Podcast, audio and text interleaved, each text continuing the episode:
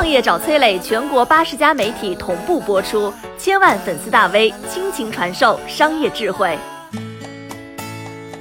收款码改革背后的商机，你能抓住吗？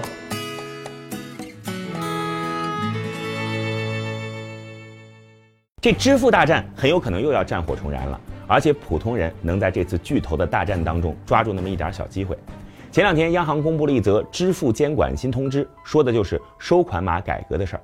怎么改呢？咱们举个例子啊，就现在出去吃饭结账的时候，扫一下柜台上贴的二维码就行了，对吧？这种二维码有的是老板的个人收款码，有的是商家码。但是明年三月之后，老板就不能用个人码来收钱了，必须统一使用商家码。另外呢，新规还规定了。现在这种把收款码截个图发到群里边收钱的事儿也不能干了，必须得手机对手机扫码才行。你说这么做的意义何在呢？哎，我说两件事你就明白了。二零一九年一月，某公司利用名下空壳子公司的四百多个支付账户和二十个员工的个人收款码，为网络博彩平台提供资金收付通道，三个月收纳赌资达到了三十四亿人民币。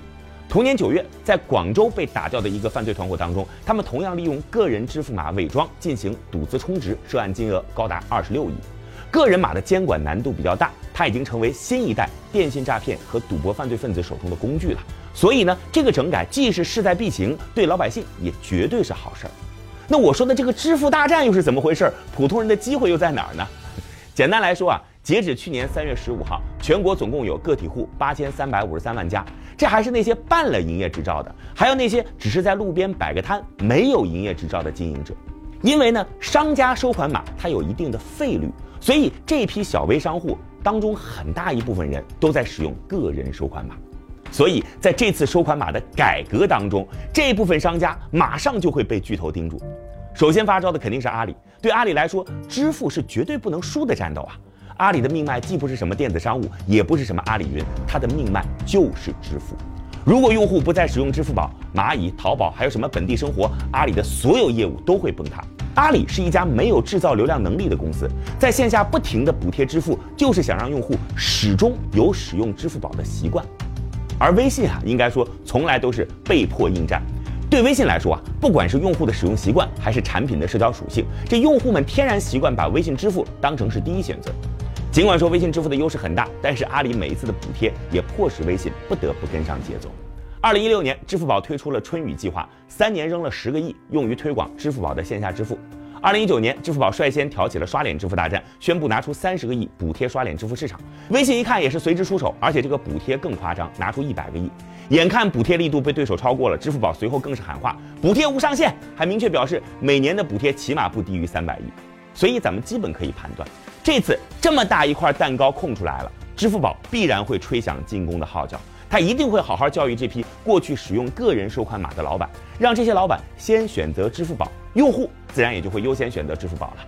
那微信呢，也同样不会示弱，轮回重演。更刺激的是，以前支付市场是二马相争，但如今后起之秀美团、字节跳动又怎么会放过这次机会呢？从双雄之争变成四国大战，这想想都刺激啊！有人说：“你说这么多，普通人有什么机会？你赶紧说啊！”嘿，简单来讲，你以为贴支付码是巨头自己去贴吗？你以为安装刷脸的机器是巨头自己去安装吗？你以为教育这些商家是巨头自己去教育吗？接下来将会有比以往更多的钱撒出来，而巨头大战，小鬼喝汤，战况越激烈，普通人推广收款码的补贴就会更加丰厚。新规明年三月份开始实行，而现在你就可以开始做准备了。我是崔磊，很多互联网公司都曾邀请我去分享创业方面的课程，包括抖音、快手、百度、阿里、腾讯等等。我把主讲内容整理成了一套音频课程，里边包含如何创业、如何做副业、优质项目剖析等等，相信啊会对您有所帮助。下拉手机屏幕，在节目简介里边添加我的个人微信，这套课程今天免费送给您，快去领取吧。